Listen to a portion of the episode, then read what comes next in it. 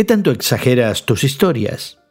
Conversamos sobre historias primitivas entre amigos.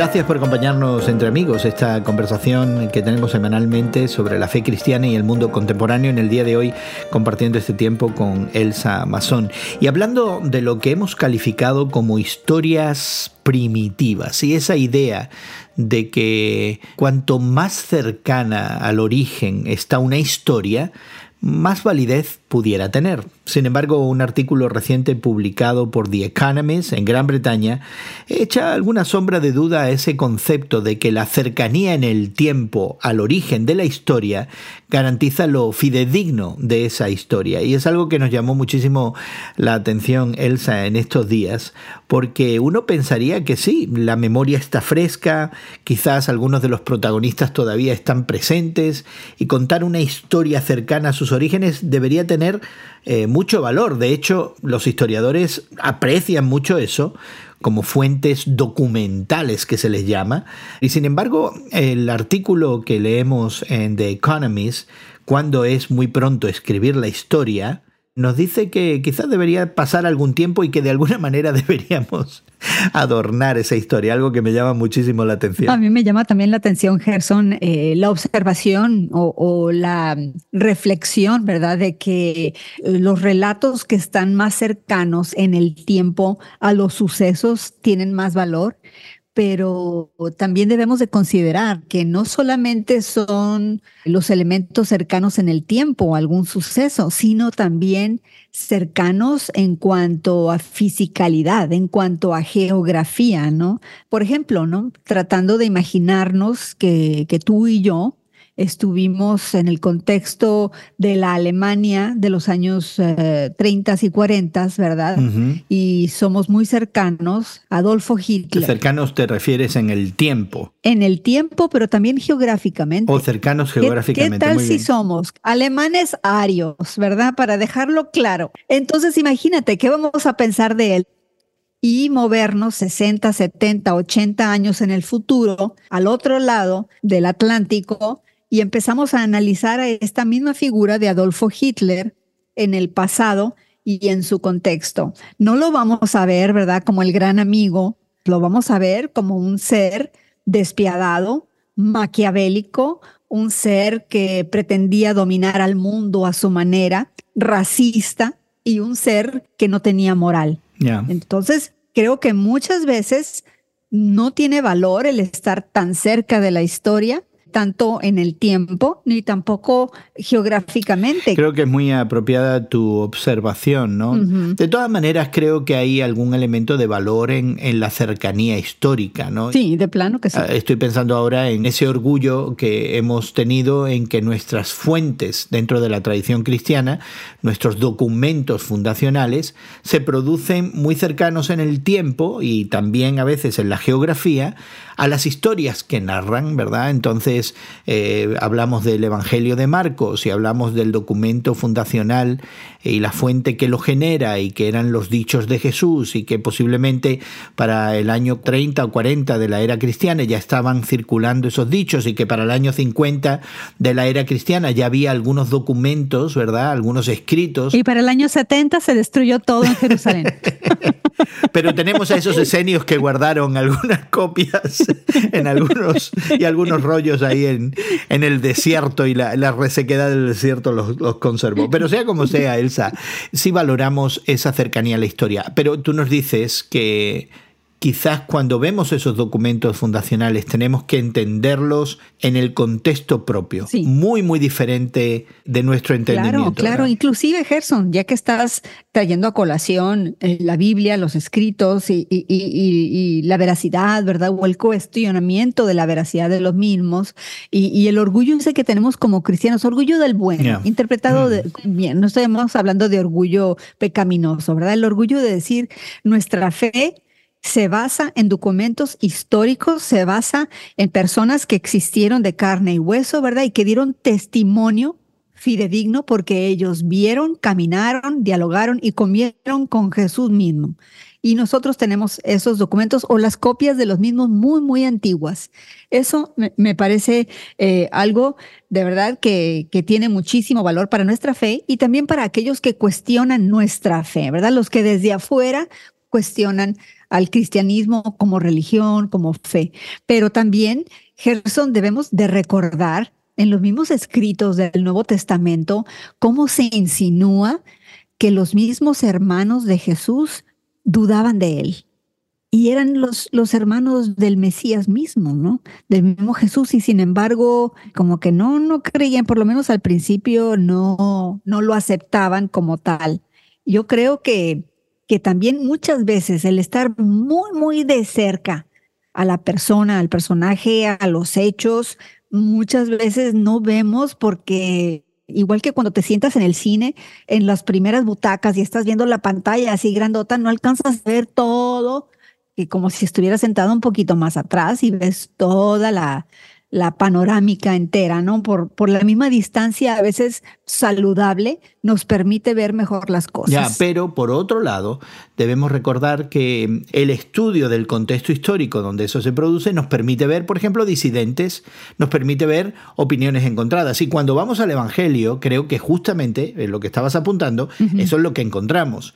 Que aquí en la historia y en esta narración tan cercana en el tiempo y tan cercana geográficamente, de pronto descubrimos a detractores de Jesús, y los hermanos, los propios hermanos de carne y sangre de Jesús de Nazaret, dudaban de que él fuera el Mesías, ¿verdad?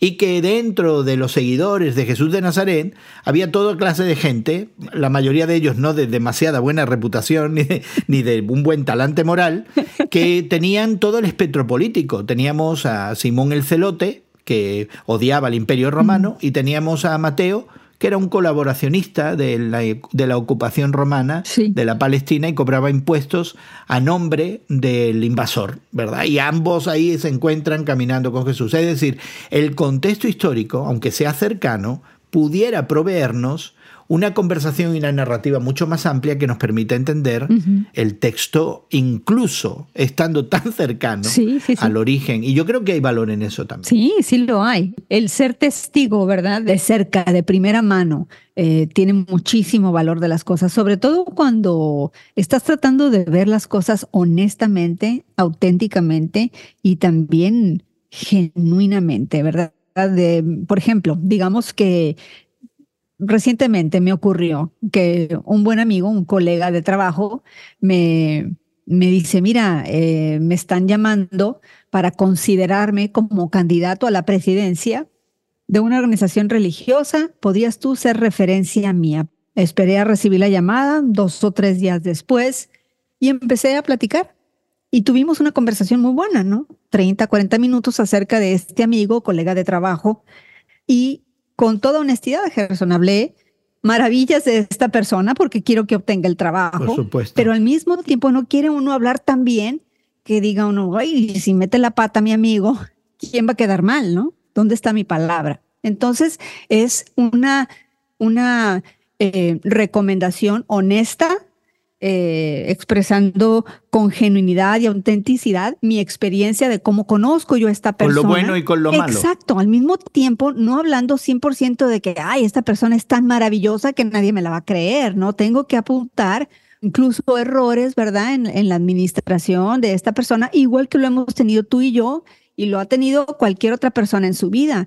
Creo que esos momentos de, de cercanía esas eh, evaluaciones, ¿verdad?, que se dan de personas que conocen bien los hechos, los sucesos, tienen una validez que es trascendental. pero es por eso mismo, Elsa, que tú hiciste con tu amigo, que te pidió ser una de sus recomendaciones que yo jamás te pediré que tú me recomiendes para un empleo. yo encantada de Jamás te pediré que tú me endorses en una posibilidad de empleo porque ya sé que vas a decir la verdad. Para nada, eres, eres, muy capaz. No, no pequemos de sobrehumildad, ¿eh? si es que existe ese pecado, no sé. Quizás no, te lo acabas de inventar. Pero bueno, la cosa es que eh, nosotros como cristianos de nuevo hemos eh, validado esa cercanía en la historia. Ahora este artículo de el diario británico The Economist echa esta sombra de duda, o por lo menos nos, pregunta con mucha legitimidad, eh, ¿deberíamos considerar tan, tan válidas estas historias tan cercanas que, como tú decías, pudieran estar tintadas de percepciones que con el tiempo y con la distancia geográfica y con la distancia cultural pudieran cambiar. Me preocupa que a veces no solamente se haya pintado de colores en el pasado, en el punto de origen, los colores propios de la cultura, de la civilización, del pensamiento, de la espiritualidad de esa época, ¿verdad? Pero que continuemos pintándola todavía de una manera en la que pudiera perder el sentido original, la intención original. Yo creo que eso sucede muchas veces intencionalmente, pero también de manera no intencional, porque el color del cristal de los lentes con que se mira puede ser rosa, puede ser azul, puede ser de cualquier otro color o de cualquier otra textura, ¿verdad? Que distorsiona la realidad misma. Y a veces de verdad no nos podemos quitar esos lentes. Son los lentes de nuestras experiencias, los lentes de nuestro trasfondo intelectual, de nuestro trasfondo cultural. Si quisiéramos quitarnos esos lentes, tal vez podamos quitarnos una o dos eh, de, esas, de esos filtros, pero creo que también es imposible. La subjetividad es inherente al ser humano. Pero cuando se trata del Evangelio y de los eh, documentos que forjan nuestra identidad religiosa, nuestra espiritualidad, nuestra fe. Yo estoy convencido de que siempre hay una intencionalidad cuando cambiamos la historia. Aunque admito que muchas veces esa intencionalidad no es evidente, no es que mi cultura me da los lentes, no es tan solo que mi eh, trasfondo socioeconómico, político, las gafas son el resultado de mis propias falencias. Porque el Evangelio y esa narrativa me pone frente a una realidad que yo no quiero admitir. Lo que está escrito en rojo, si me pongo gafas rojas, no lo leo. Eliminamos el contenido porque es conveniente para nosotros. Te voy a responder a ese refrán de que todo depende del color del cristal con que se mire, con otro refrán, no hay mejor ciego que el que no quiere ver. Así es, pero no crees que hay ese tipo de personas, pero también el otro. Hay de los dos. Yo pienso que sí hay de los dos. Yo pienso que sí hay pero yo tengo la tendencia a creer que aquí hay un, un elemento moral, porque creo que la narrativa del Evangelio no es simplemente una narrativa histórica trasciende la historia. La narrativa del Evangelio no está para informarnos de hechos y de próceres y de ideas. La narrativa del Evangelio está para conectarnos con Dios a través de Jesucristo. Y entonces en ese momento hay esta dimensión moral que define la manera en la que yo me enfrento a esta narrativa. Sí, Gerson, pero si siempre estás viendo las cosas con los mismos lentes, la verdad hay mucha gente que dentro de esa misma cosmología que ya tienen, a la hora de leer ciertos pasajes bíblicos que de cierta manera desafían su manera de, ver las cosas, sus creencias, se los saltan, se sienten incómodos y no quieren comprender eso y me voy a saltar la siguiente, al siguiente capítulo de la Biblia porque este me está incomodando. Exactamente, estamos diciendo lo mismo, Elsa, pero mi punto es que no es solamente una cuestión cultural, socioeconómica, no es una cuestión formativa, no es una cuestión de educación, no es una cuestión que tiene que ver con nuestro conocimiento de la historia antigua o moderna o contemporánea o, o nuestras proyecciones hacia el futuro. Tiene que ver eh, con una condición moral, que nuestra lectura eh, de estos documentos históricos, a diferencia de otras historias que podamos leer, tienen que ver con nuestra respuesta moral, nuestra respuesta del ser interior a estas realidades que esta historia apunta, ¿verdad? Y, y, creo que ahí es donde está la diferencia entre cualquier otro documento histórico y el documento del Evangelio, que el documento del Evangelio cercano a su origen, con una perspectiva amplia que sí requiere lo que tú dices, ¿verdad? Un poquito de distancia para poder entenderla en su plenitud, también tiene este elemento de demanda ética, de demanda moral, de, acción social. O de respuesta a la deidad, ¿verdad? Y a lo que la deidad ha hecho históricamente, que las dinámicas eh, cambian y que muchas veces estos filtros no son los filtros que encontramos en la academia y que tú y yo hemos estudiado, son los filtros de mi propio corazón. Y, creo que no estamos hablando de cosas diferentes. No, no, tienes razón, pero hablemos de ejemplos concretos. Vayámonos a los años 1800 en el sur de los Estados Unidos. Se justificaba con la Biblia la esclavitud. ¿Por qué? Porque tenían, tenían esclavos en la Biblia, ¿verdad? y se hablaba de los esclavos, entonces vamos, pues vamos a tener esclavos. Mucho del problema es que la esclavitud bíblica era muy diferente a la esclavitud que teníamos acá en, en los 1800 en, en los Estados Unidos, en el sur de los Estados Unidos, donde se cuestionaba incluso si las personas de raza negra tenían alma. Si no eran personas, eran objetos. Eran objetos, eran propiedad. Así es. Y eso nunca se habla de esa manera de los esclavos en la Biblia. Existen ciertas maneras de interpretación que se ajustan, ¿verdad? Es la manera de, como dices tú, es la manera que estamos usando, de tenemos la gafas y, y, todo, y estamos viendo ciertas cosas, pero se convierte también en un desafío moral que muchas veces pretendemos que ciertos pasajes de la Biblia no son tan importantes como los que nos convienen enfatizar. Muy bien, pues entonces, ya que hemos definido la posibilidad y el riesgo de leer la Biblia con gafas de distintos colores o que no haya mejor ciego que el que no quiera ver y por tanto no lee la Biblia. ¿Qué podemos hacer ante este texto que validamos como histórico? Que entendemos es cercano a sus orígenes y por tanto tiene mucho valor, pero que al mismo tiempo requiere esa distancia que inevitablemente sucede cuando estamos dos mil años después de la producción de algunos de estos escritos, en una cultura diferente, en, en, países que no existían en esa época, con entendimientos y cosmologías y culturas impensables en esa época.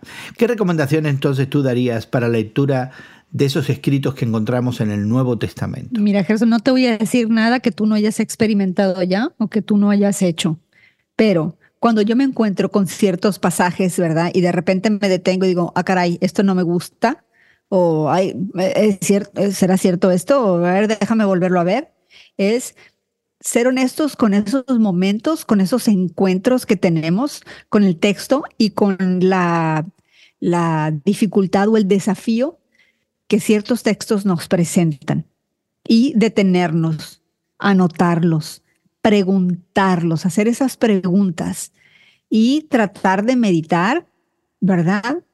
Durante un día, otro día, volver a ver el texto e incluso empezar a hablar de ellos y de estas preguntas con otras personas de nuestra confianza. Yo creo que muchas veces, ¿no? Me he encontrado con ciertos pasajes de la Biblia y, y he venido a ti, oye, ¿qué pasa aquí? Ve lo que me está diciendo esto no lo entiendo y no me gusta. ¿no? Y, muchas veces son cuestiones que involucran un compromiso ante los demás o un compromiso de cambio de vida propio. Y esos cuestionamientos creo que tal vez es eh, el mismo desafío del Espíritu Santo, ¿verdad? Que nos está levantando el texto y poniéndolo enfrente de nosotros para desafiarnos y provocar en nosotros un cambio que implica la madurez en la fe debemos de anotar esos momentos. Creo que si lo ponemos con puño y letra, las preguntas, la cita bíblica y levantarnos y decir qué, qué es lo que está pasando aquí, creo que es un buen comienzo para empezar a, quitarnos esos lentes, ¿verdad? Que nos impiden ver con claridad lo que Dios nos está diciendo. Pues yo creo que es una excelente recomendación, Elsa, interactuar de esa manera con esos escritos históricos que, como hemos dicho, trascienden a la historia y apuntan a una realidad mucho más superior. Así que eh, te animamos a que mantengas esta conversación eh, viva. Eh, siempre puedes ponerte en contacto con nosotros, seguir la conversación, hacernos algunas preguntas si te inquietan estos temas. suscríbete a nuestro podcast que está disponible en Apple, Google, Spotify o en cualquiera de las plataformas de podcast que prefieras. Al buscarlo, hazlo como Entre Amigos con Gerson García. Entre Amigos con Gerson García y al suscribirte tendrás la posibilidad de, como te digo, interactuar, dejar tus comentarios, explorar los artículos que mencionamos, porque ponemos enlaces a esos artículos, también, eh, por supuesto, encontrar otros temas, otras conversaciones que pudieran interesarte. Una de las cosas que queremos animarte a hacer es que nos ayudes en gran manera compartiendo este programa en tus redes sociales. Si, si nos has acompañado por este tiempo de conversación y se te hace interesante, ¿por qué no compartirlo con otras personas? Compártenos en tus redes sociales y suscríbete a Entre Amigos con Gerson García hoy mismo. Queremos agradecer a nuestros equipos técnicos el trabajo que realizan para que esta conversación llegue hasta ti. Nuestra gratitud también para Elsa por habernos acompañado, darnos de su tiempo. Y bueno, tu amigo Gerson García se despide de ti hasta otro momento en el que nos unamos a conversar entre amigos.